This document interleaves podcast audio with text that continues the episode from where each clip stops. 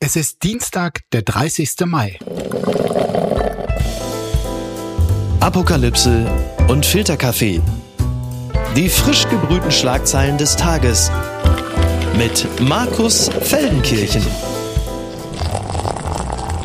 Einen wunderschönen guten Morgen. Herzlich willkommen zu Apokalypse und Filterkaffee, dem Nachrichtenmüsli am Dienstag. Und ja, nach diesem langen Pfingstwochenende gibt's umso mehr, was nur darauf wartet, besprochen und seziert zu werden. Und das darf ich heute mit jemand, den ich mir wirklich schon lange als Gast gewünscht habe. Sie hat als Moderatorin und Redakteurin beim ZDF gearbeitet, präsentiert die YouTube-Sendung Die da oben bei Funk und äh, den Podcast Zenit der Nahost-Podcast, äh, wo es, wie der Name schon sagt, um den Nahen Osten geht. Den meisten bekannt ist sie aber als Moderatorin der Tagesthemen und in diesen Tagesthemen hat sie erst letzte Woche ein Interview geführt, das wirklich Furore gemacht bzw. Furor erzeugt hat. Herzlich willkommen, Aline Abud.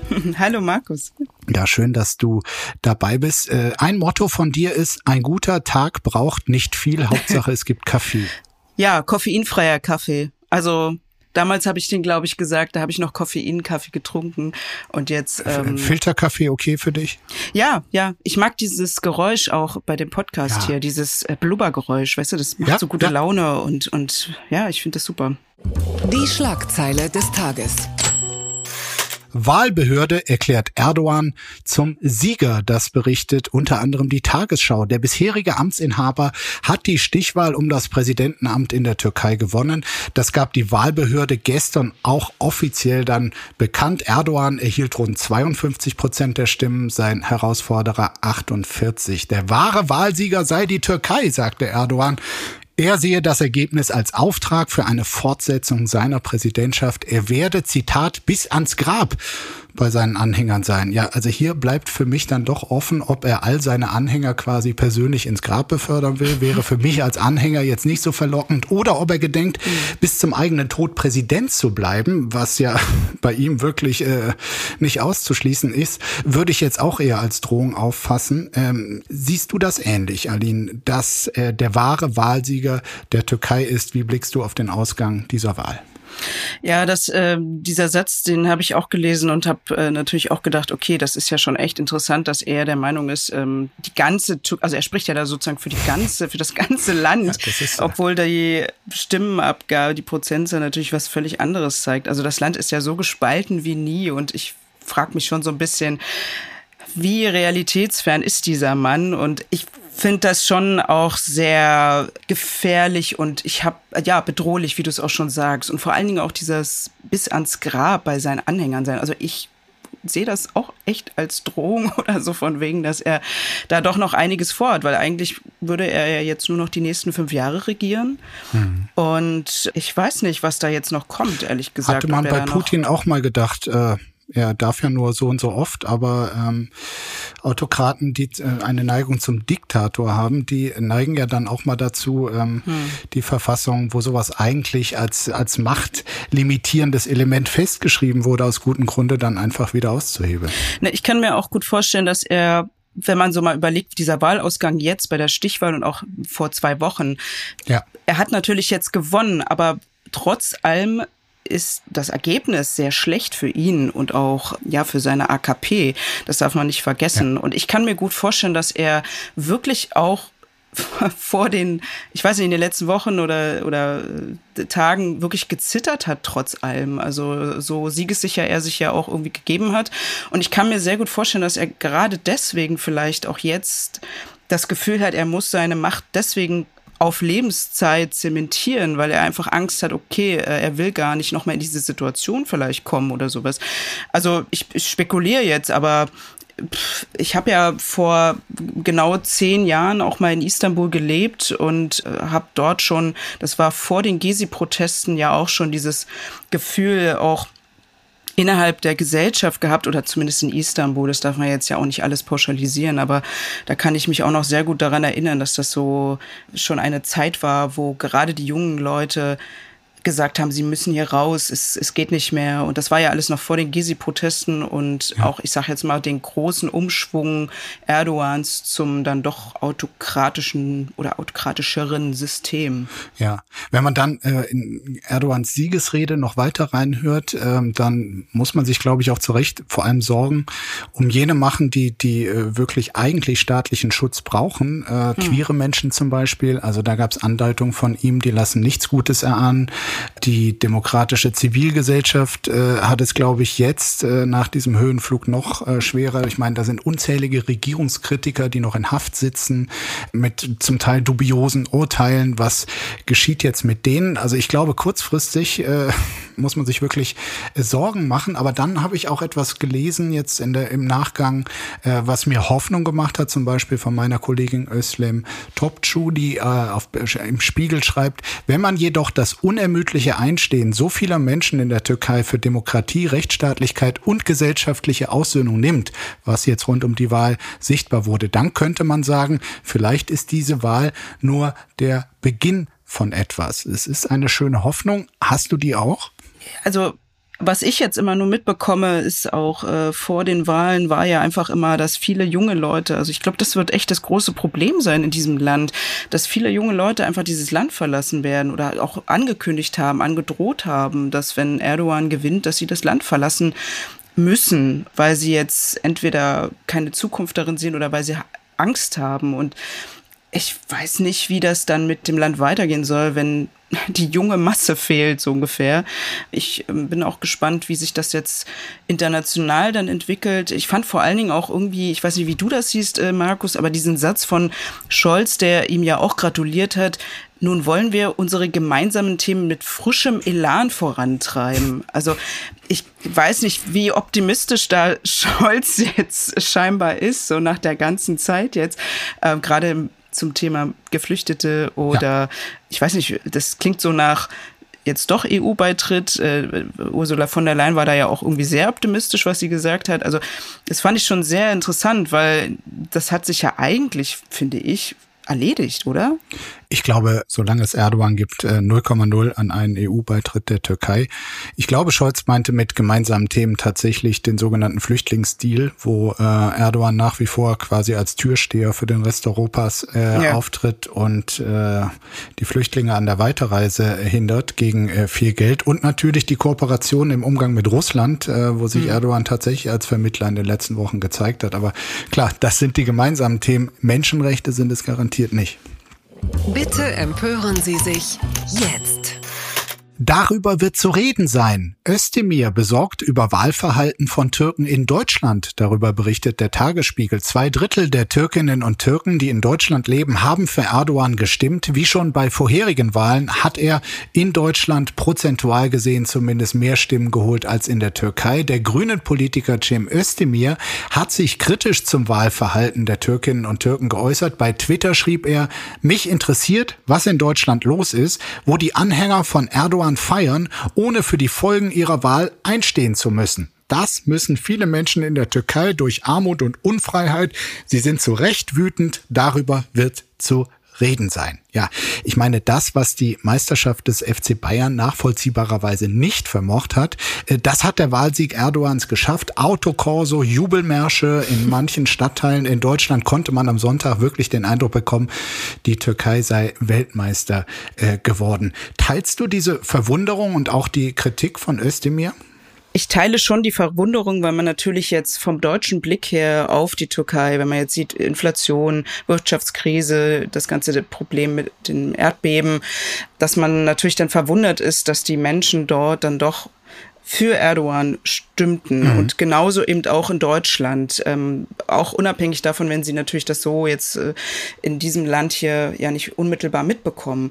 Aber ich glaube, wir machen uns das immer ein bisschen zu einfach, wenn wir einfach sagen, ja, was haben die denn? Haben die irgendwie einen an der Klatsche? Wie kann man denn jetzt freiwillig so einen Autokraten wählen? Und ihr seht doch, was da passiert und euch geht's doch hier super. Das ist ja immer so der Vorwurf, auch von Özdemir. Aber ich meine, ich finde, eigentlich müsste er das doch am besten wissen. Natürlich kann er sie äh, beschimpfen oder verurteilen, aber man darf ja nicht vergessen, dass diese Menschen damals, also das fing ja mit den sogenannten Gastarbeitern an, die ja mhm. damals in den 50er, 60er nach Deutschland kamen und die kamen ja nun mal, ich würde jetzt mal behaupten, hauptsächlich aus dem anatolischen Kernland und dort herrschen oder herrschten ja konservativ-religiöse Lebensstile vor. Und ich glaube, die Wertvorstellungen ja. sind an die nächste Generation auch weitergegeben worden.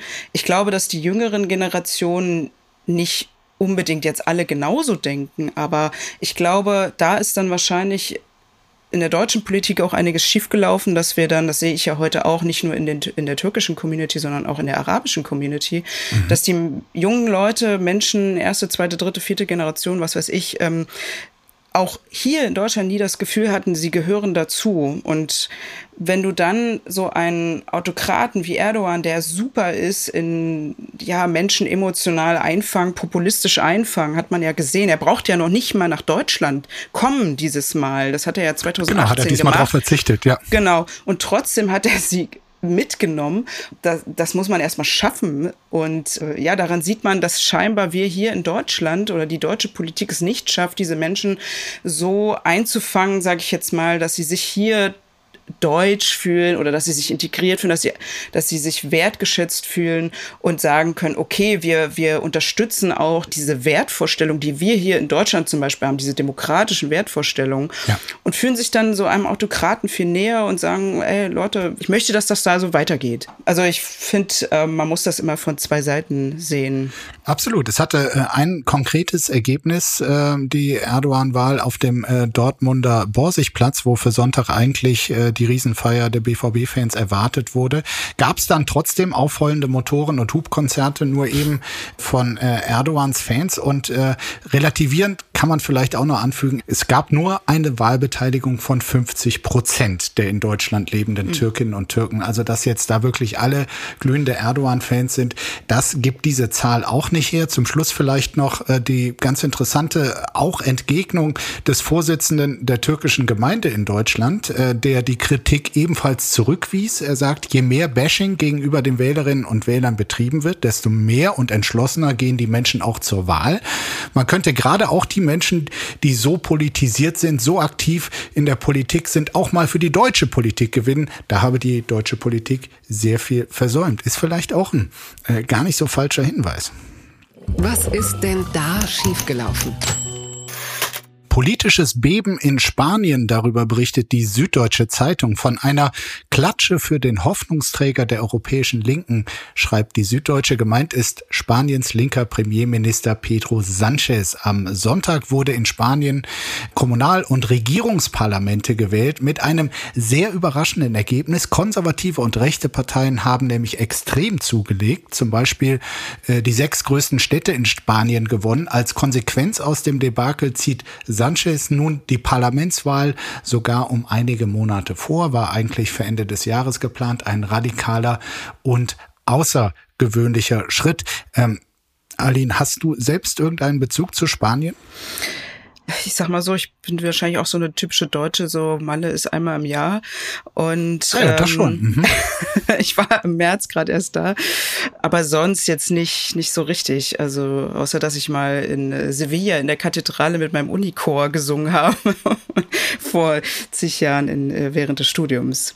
Sevilla habe ich auch gelernt aus dem Artikel die äh, Kathedrale des äh, Sozialismus, also dass dort quasi kein äh, Kandidat der Sozialisten diesmal gewonnen hat, ist hm. äh, besonders überraschend. Ähm, das Ganze wird zumindest interpretiert auch als Antwort auf die äh, Regierung äh, Sanchez, der mit den Sozialisten zusammen mit der linkspopulistischen, sagen viele auf jeden Fall linkeren Partei Podemos äh, zusammen regiert. Da gibt's also durchaus äh, vergleichbar viel Chaos wie in der der deutschen Ampelregierung. Und über ein Gesetz, äh, da gab es wohl besonders viel Streit und auch äh, chaotische Regierungsführung. Es heißt ja auch im Artikel der Süddeutschen, mehrere Beobachter machten unter anderem das Desaster rund um das Ja heißt Ja-Gesetz für die Wahlniederlage verantwortlich. Damit wollte vor allem die linkspopulistische Gleichstellungsministerin Irine Montero das Sexualstrafrecht reformieren. Es sollte ein feministisches Vorzeigeprojekt werden, doch Fehler in der Konzeption des Gesetzes mussten mussten am Ende mit Hilfe der Opposition ausgebügelt werden, weil Podemos nicht zu einer Reform der Reform bereit war. Klingt ein bisschen so wie die Diskussionen, die auch bei uns geführt werden. Habe ich auch gerade gedacht. Äh, so ein bisschen äh, Gebäudeenergiegesetz. Ähm, ich ähm, muss gestehen, dass ich auch sehr überrascht war. Also dass es dort jetzt auch so einen Rechtsruck gibt, wie mhm. wenn man jetzt Italien anschaut, Schweden, dann jetzt Finnland. Das macht mir echt ein bisschen Angst, muss ich gestehen. Ja, zumal es hier wirklich überraschend war, auch mal wieder ähm, mhm. ein äh, Armutszeugnis für die Umfrageinstitute, die das wohl tatsächlich nicht annähernd äh, haben kommen sehen. Ich kann nur hoffen, dass das, was du hier gerade als Befürchtung in den Raum gestellt hast, der Rechtsruck, der über gewisse Regionen hinausgeht und ganz Europa erfasst, dass es dann am Ende doch nicht so kommt. Das hat mich traurig gemacht. 30 Jahre Anschlag von Solingen. Steinmeier, ich nenne das Terror. Das berichtet das ZDF. Vor 30 Jahren starben fünf Menschen nach einem rechtsradikalen Anschlag in Solingen. Viel zu lange habe man der Behauptung aufgesessen, es seien verblendete Einzeltäter, die ihr Unwesen treiben, sagte Steinmeier bei der Gedenkveranstaltung in Solingen. Bei diesem und zahlreichen weiteren rechtsextremen Anschlägen halte es sich um Terror. Ich meine, wenn man dann sieht, was äh, Jahre später, wie dieses Terror-Trio mit Unterstützern von der NSU in Deutschland eher Umwesen verbreiten konnte, wie gesagt, mit vielen Unterstützern und äh, mit Behörden, die äh, wirklich chronisch auf dem rechten Auge blind waren, dann klingt das ja leider, leider fast wie eine Binsenweisheit, was unser Bundespräsident da heute gesagt hat. Ich weiß noch, dass wir das damals auch in der Schule ähm, besprochen haben, beziehungsweise auch wenn ich mir jetzt überlege, was einfach so in den letzten Jahren ähm, passiert ist, ähm, Halle, Hanau, dann der Mord an Walter Lübcke, also ich sag mal so, es hört nicht auf, es wird nur mehr. Und ähm, ich habe letztens bei ARD Kontraste diese Doku gesehen über Südbrandenburg in Cottbus, ähm, was quasi durchzogen ist von Rechtsextremismus. Und da gab es ja auch diesen Vorfall an dieser Oberschule, Nazisprüche im Unterricht, eingeritzte Hakenkreuze, rassistische Chatnachrichten und so, das war ja auch in den Nachrichten. Und Rechtsextremismus ist Realität, kein Einzelfall. Ich glaube, da sind wir uns alle einig und das ist jetzt auch nichts Neues.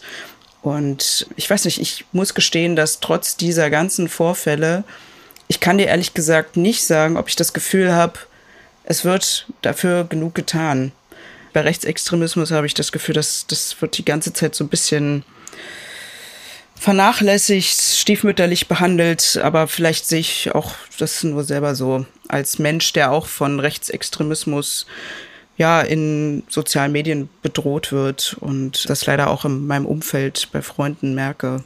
Hast du auch den Eindruck, dass genau das, also jetzt aus der persönlichen Beobachtung in letzter Zeit sogar wieder zunimmt? Also ich persönlich merke jetzt nicht, dass das jetzt irgendwie in den letzten Jahren zugenommen hat mir gegenüber. Ich merke, dass es diese Hetze gibt und Hasskommentare. Das hat jetzt vor allen Dingen durch meinen Wechsel auch, äh, glaube ich, damit zu tun gehabt, dass ich ja, vom seitdem ZDF kennen dich noch mehr Leute. Ja. Genau. Und ähm, das merke ich, dass einfach das jetzt immer mehr wird und die Leute einen immer mehr sehen und auch merken und auch sehen, was für vielleicht für eine Haltung man hat, was für ein Mensch man ist. Und dann kriegt man halt immer zu hören, ja, geh doch dahin, wo du herkommst oder ja, nach Berlin oder was. Und letztens habe ich ein Bild gepostet, wo ich äh, mit meiner Familie Spargel essen war und dann hat einer drunter geschrieben, ach, ich dachte, du wärst Muslima. Und das war vielleicht lustig gemeint, aber ist natürlich auch äh, ja, Alltagsrassismus. Ne? Und das nimmt schon zu, ja. Und ich habe auch etliche Verfahren laufen gegen Hass und Hetze. Äh, nicht nur rassistischer Art, sondern auch misogyner Art. Also ich glaube, das Problem haben viele Menschen in der Öffentlichkeit, aber auch so Menschen, ähm, die nicht in der Öffentlichkeit stehen. Ich als deutsche Kartoffel hasse übrigens Spargel. Echt? Verstehe ich nicht. ich liebe Spargel. Ich find's gruselig. Dieser Geschmack und dann diese Konsistenz, auf der man da rumbeißen muss. Lass uns schnell weitermachen zum nächsten Thema. Die unbequeme Meinung. Kriminelle Klimakleber, die alte Linksverklemmung. So steht es im Spiegel und so heißt die aktuelle Kolumne des geschätzten Kollegen Nikolaus Blome. Sein Vorwurf ist eine, Zitat, derzeit dominante Doppelmoral. Patriotismus, Vaterlandsliebe gar, das liegt irgendwo zwischen lächerlich, minderbemittelt und rechtsextrem, so Kollege Blome. Klimaschutz hingegen kann in diesem Elfenbein Deutschland nicht radikal genug sein. Und das ärgert ihn. Und da hat er einen pointierten äh, Artikel, eine Kolumne zu geschrieben und er verweist dort unter anderem auf eine Initiative, von der ich ehrlich gesagt gar nichts mitbekommen hatte, des CDU-Politikers Philipp Amthor, sein äh, sogenanntes Bundesprogramm Patriotismus, in der unter anderem mehr Fahnen, mehr Fackeln, mehr deutsche Nationalhymne und so Mehr Spargel. Fordert. Also ja, mehr Spargel hätte man noch mit aufnehmen können. Also da äh, eine große Debatte über Nation und Vaterlandsliebe äh, wollte Amtor mit einigen Mitstreitern eröffnen und Blome ähm, sagt dann, okay, das sei im Bundestag äh, gerade mal zur Kenntnis äh, genommen und dann wieder beiseite gelegt worden. Offenbar bedauernd hingegen, äh, und das stellt äh, Blome hier gegenüber, hätte es einen riesen Aufruhr und damit auch Aufmerksamkeit gegeben gegen die Razzia gegen die letzte Generation, die es ja in der vergangenen äh, Woche gab, wo einige Aktivistinnen und Aktivisten zu Hause dann aufgesucht, ihre Wohnung durchsucht wurden etc. Auch das Wort von der kriminellen Vereinigung, die es dort gäbe oder die sich da gerade firmiere machte, äh, staatlicherseits die Runde. So, und dafür hätten wir dann quasi unsere Aufmerksamkeit. Ich muss sagen, ich schätze den Kollegen Blome eigentlich sehr. Also er war schon mein Chef. Äh, wir saßen schon zusammen quasi als die beiden Heinis auf dem Balkon in der Sendung Stuckrad Late Night. Aber äh, hier äh, fand ich ihn dann doch äh, merkwürdig. Er erwähnt hier übrigens auch ein Interview mit einer gewissen Berliner CDU-Justizsenatorin, die sich im Fernsehen an einer juristischen Abwägung wagte und dafür postwendend einen Shitstorm erster Klasse abbekommen habe. Das, wie gesagt, die Worte von Blome. Es geht hier um Felor Badenberg, ähm, die tatsächlich neue Justizsenatorin. Und äh, die wurde letzte Woche von dir in den Tagesthemen interviewt und äh, ich sagte jetzt meinen persönlichen Eindruck, sie hat dort wirklich ein absolut unsouveränes Bild abgegeben. Es wirkte so, als würde sie Teile ihres Textes ablesen äh, auf, von irgendeinem Zettel unter sich und äh, sie wollte eben diese Razzia, diese Durchsuchung äh, verteidigen und ähm, machte dabei aber ein ganz komisches Bild. Du hast sie ja mhm. interviewt. Was hast du während dieses Interviews gedacht? Also ich muss gestehen, dass wir alle, glaube ich, sehr überrascht waren, äh, wie sie sich dort gab, weil äh, niemand sie vorher kannte. Also äh, nur vom Namen her, aber nie äh, in den Medien gesehen. Ja. Keiner wusste, äh, wie sie redet. Das ist ja bei so Interviews immer so ein bisschen schwierig, ne? Wenn du weißt, okay, du interviewst Herrn Merz, dann weißt du ja auch, was du bekommst oder kannst dich da so ein bisschen besser darauf vorbereiten. Und bei ihr war das eben so ein bisschen, äh, ja, war das eine Überraschung. Und dann war es natürlich auch für mich, äh, wie man vielleicht auch gemerkt hat, äh, während des Interviews auch teilweise sehr überraschend. Ich, aber ja, also sie hat äh, auf jeden Fall, glaube ich, im größten Teil ihres Interviews abgelesen oder zumindest sich ja so einen Spickzettel äh, zurechtgepackt äh, und hat auch am Anfang immer in die falsche Kamera geguckt oder so. Aber wobei ich bei sowas immer irgendwie sehr, ja, sehr freundlich und, und entgegenkommen und irgendwie verständnisvoll bin, weil ich meine, man muss ja mal die andere Seite betrachten, wenn du neu in diesem Job bist und dann gehst du in ein Interview, egal jetzt welches, und das ist eben ja auch äh, immer erstmal eine neue Erfahrung und nicht so einfach. Naja, aber ja gut, jetzt unabhängig davon, wie sie sich gezeigt hat, jetzt rein technisch, ähm, kann man ja inhaltlich auch äh, sagen, ja gut, äh, was hat sie uns da jetzt genau, gegeben? Wie, wie, ne? wie also, stehst du denn zu dieser Razzia?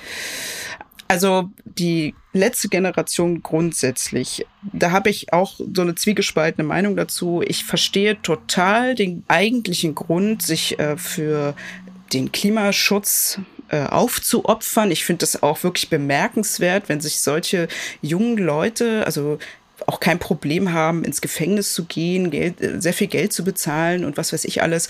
Und einfach allein für diese Sache und äh, für ihre Zukunft, wie sie es ja bezeichnen oder für unser aller Zukunft. Andererseits, und ich glaube, das Thema, das, ich meine, das sehen wir ja alle so, wir, wir können das verstehen, aber ich glaube, wir können nicht die Art der Proteste nachvollziehen von daher, ja, mit den Razzien, ich weiß nicht. Also ich glaube, ich weiß jetzt auch nicht jede Sache, die ihnen vorgeworfen wird oder so, aber ich meine, man kann das doch jetzt nicht, wir haben gerade von Rechtsextremismus ähm, gesprochen und äh, da hat man das Gefühl, da wird nichts gemacht und dann passiert aber sowas. Also wenn man das dann so im Vergleich sieht, dann hat man schon das Gefühl, irgendwas ist da nicht ganz im Gleichgewicht, oder? Morgen vielleicht schon der Skandal des Tages. Drogen, Sex, Gewalt, schwere Vorwürfe gegen Rammstein-Sänger Lindemann. Das berichtet Watson. In den sozialen Netzwerken werden massive Anschuldigungen gegen Till Lindemann laut. Fans sollen unter Drogen gesetzt und verletzt worden sein. Und zwar vor allem rund um ein Konzert in der litauischen Hauptstadt Vilnius. Außerdem ist die Rede von einem Sex-Casting, das vor Konzerten stattfinden soll. Die Band Rammstein reagiert auf die Vorwürfe mit einem Dementi. Ja, es ist vor allem eine Frau aus Finnland, die äh, ganz konkret berichtet, was dort mit ihr geschehen sein soll. Sie behauptet in den sozialen ähm, Netzwerken, sie sei von einer Mitarbeiterin der Band ausgewählt worden, mit anderen Frauen in einen separaten Bereich vor die Bühne äh, zu kommen. Dort habe man ihnen auch Zugang zu Partys rund um das Konzert versprochen. Und während einer Konzertpause sei sie hinter die Bühne geführt worden, wo es ihrer Aussage zufolge zu Sex mit Lindemann kommen sollte. Als sie nicht wollte, habe der Sänger aggressiv reagiert und dann sei ihr auf den Partys Alkohol verabreicht worden. Am nächsten Morgen sei die Irin mit blauen Flecken und Blutergüssen am ganzen Körper aufgewacht. Das ist alles sehr konkret, was sie dort schildert. Es klingt auch alles äh, ganz, ganz furchtbar. Am äh, Sonntagabend hat dann die Band äh, reagiert. Zu den im Netz kursierenden Vorwürfen zu Vilnius können wir ausschließen, dass sich was behauptet wird in unserem Umfeld zugetragen hat und sind keine behördlichen Ermittlungen dazu bekannt.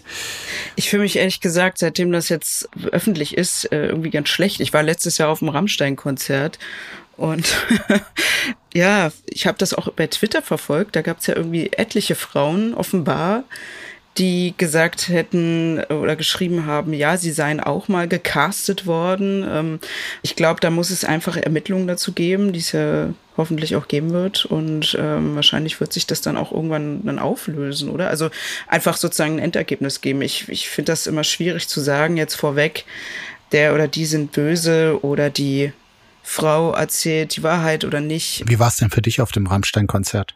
Es war leider cool. Also, was soll ich dazu sagen? Also jetzt rein von musikalischen oder vom Konzert war es natürlich toll, aber das ist natürlich jetzt auch vor einem Jahr gewesen und jetzt äh, kommt eben das natürlich hoch. Und ich äh, will jetzt auch damit nicht sagen, ich bin jetzt erklärte Rammstein-Fan oder so. Ich wollte einfach mal so ein Konzert gesehen haben. Jetzt hat das alles so einen, so einen bitteren Nachgeschmack.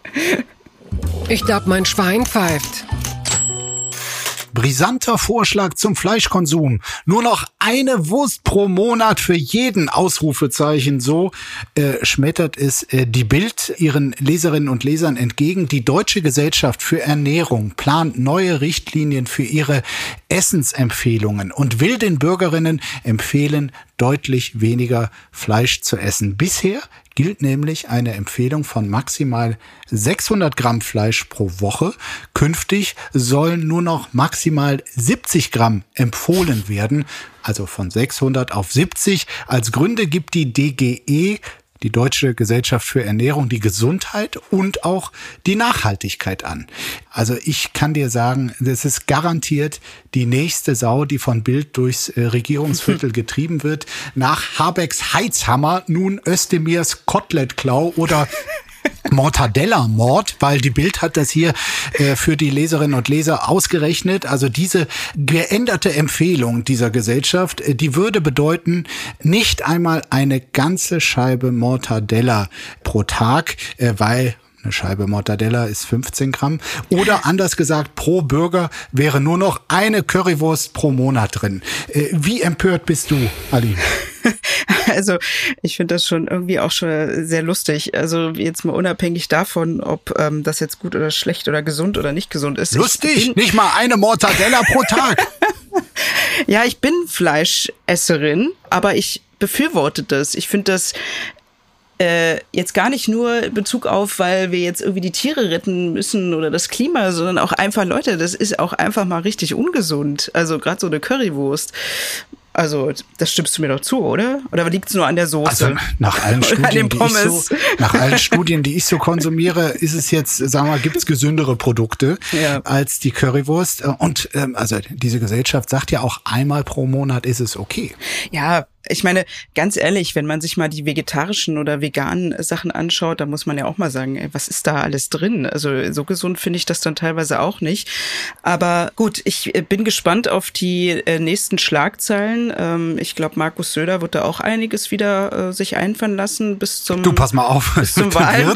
Ich sag mal, was er sofort getwittert hat. Er hat ja schon, er hat ja Er schon. hat getwittert. Genau. Warum soll immer alles verboten werden? Was die Menschen essen, sollen sie selber bestimmen. Mhm. Wir leben in einer Demokratie und das finde ich dann wieder schon auch bewundernswert, diese Chutzpe, mhm. die er da hat, indem er hier sagt, also wir leben in einer Demokratie, warum soll das verboten werden? Diese mhm. bewusste Ignorierung, dass hier eine Gesellschaft ist, die ihre Empfehlungen zum Wohl der Bürgerinnen und Bürger äh, hier, was weiß ich, einmal im Jahr oder so rausgibt. Also es ist eine Empfehlung und er tut aber so, die da oben, da wisst ihr mir, so, da verbietet er wir schon, schon wieder was. Also es ist schon auch wirklich Populismus, ist schon auch ein Kunststück und man darf vor allem äh, sich selber äh, für nichts zu blöd sein, wenn man das erfolgreich machen will.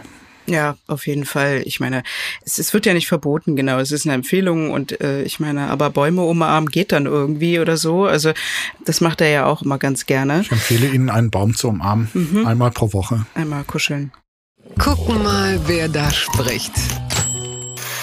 Von euch Dummköpfen zerstört. Billie Eilish knöpft sich Outfit Hater vor. Das berichtet NTV. Vor wenigen Jahren ist Billie Eilish unter anderem für ihren lockeren Kleidungsstil bekannt geworden. Nun kleidet sich der US-Star jedoch auch manchmal zumindest figurbetont und erntet dafür ordentlich Kritik von den Fans und an einige dieser Fans verfasste sie nun in den sozialen Netzwerken eine eindringliche Brandrede, in der sie sich äh, die Kritiker ihrer zuletzt weiblicheren Auftritte bei Events vorknüpfte. Ich zitiere hier mal. Ein Brief bezüglich einiger Kommentare, die ich manchmal zu sehen bekomme, beginnt sie. Die ersten fünf Jahre meiner Karriere wurde ich von euch Dummköpfen komplett zerstört, weil ich zu bubenhaft sei und mich so gekleidet habe. Permanent wurde mir gesagt, dass ich viel heißer wäre, wenn ich mich wie eine Frau anziehen würde. So. Und diese Kritik, so Eilish, habe sich inzwischen um 180 Grad gedreht. Jetzt, da ich mich wohl genug dabei fühle, etwas auch nur annähernd feminines oder figurbetontes zu tragen, habe ich mich verändert und bin zu einem Sellout geworden. Ständig müsse sie sich nun, was ist nur mit dir geschehen, anhören oder den Vorwurf gefallen lassen, oh mein Gott, das ist nicht mehr dieselbe Billy, jetzt ist sie wie alle anderen. Ich kann beides sein, ihr verdammten Idioten. Lasst Frauen existieren. Bist du da auf Billys Seite? Auf jeden Fall. Also jeder soll doch tragen, was er will. Und ich meine, ich will nicht so viel von meinem Job reden, aber wir haben dasselbe Problem als, als Frauen in der Öffentlichkeit. Aber ich krieg jeden Tag, wirklich jeden Tag, also an Tagen, wenn ich moderiert habe, kriege ich immer mindestens, ich weiß nicht, fünf, sechs Instagram-Posts oder Zuschauerposts oder was auch immer, wo geschrieben wird ja, zur Kleidung. Entweder, oh, tolle Farbe, oh, sexy, oh, warum haben Sie heute Sneakers getragen mit High Heels, sehen Sie viel besser aus. Weil ich letztens jetzt auch mal Sneakers angezogen habe, tatsächlich, oh my mhm. God. Also äh, da können auch die anderen wirklich ein Lied von singen. Also es ist einfach unwichtig, äh, was du da wirklich inhaltlich von dir gibst, sondern es ist eben, äh, das Äußere ist eben wichtiger. Mir wurde auch schon oft zugetragen, ich solle doch mal, so wie Susanne Daubner, doch mal ein bisschen mehr Röckchen tragen. Und und nicht immer Hosen. Also es ist schon sehr interessant. Also von daher kann ich äh, diese diesen Ärger ähm, und diese Trotzhaltung auch von Billie Eilish total verstehen, weil ich glaube, das ist so ein bisschen dieses, okay, erst war ich so, dann meckert ihr darüber, okay, dann mache ich jetzt genau das Gegenteil und dann meckert ihr genauso darüber, also lasst mich einfach in Ruhe, ja, genau. Ich glaube, das Problem ist immer, dass die Leute sich dir als Personen in der Öffentlichkeit natürlich sehr nahe fühlen, weil sie mit dir irgendwas oder sich mit dir identifizieren. Und das ist egal, wer du bist. Und gerade Billie Eilish, die natürlich gerade für eine junge Zielgruppe sehr populär geworden ist, eben weil sie nicht so typisch in Anführungszeichen weiblich daherkam und ein bisschen anders war, so ein bisschen Underdog-mäßig ähm, und ein bisschen, ja, wie sagt man, äh, Emo, Gothic, keine Ahnung was und ein bisschen rebellischer rüberkam. Und ich kann mich selber an meine Jugend erinnern, als zum Beispiel äh, damals, ich war auch eher so ein bisschen, ich, ich war eher so ein schüchternes Kind und ähm, wurde viel gemobbt und habe mich dann auch bei so Linking Park und sowas eher wiedergefunden oder bei Pink oder so. Von daher ist es, glaube ich, dann immer schwer, wenn du dann jung bist und dein Idol verändert sich dahingehend, wo du selber nicht sein willst, ähm, vielleicht. Sie schließt da ihre Instagram-Story wirklich auch schön ab äh, mit einem äh, sogenannten Fun Fact und schreibt, wusstet ihr, dass Frauen mehrere Facetten haben können. Verrückt, nicht wahr?